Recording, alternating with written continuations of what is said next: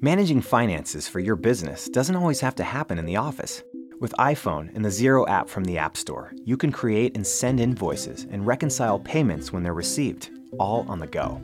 It's easy to create an invoice right from the home screen.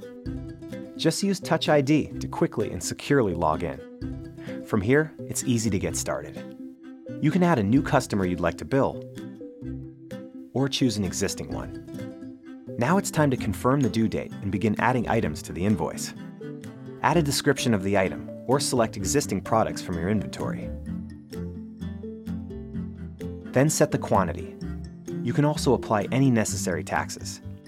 After adding items, you can take a photo of your product using the built-in camera or add an image from your photos library.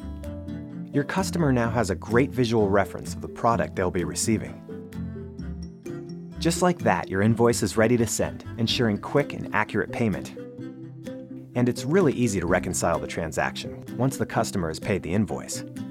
Tap on your bank account to see your latest transactions. Payments are automatically matched to the correct invoice, and you can confirm and reconcile them directly on your iPhone.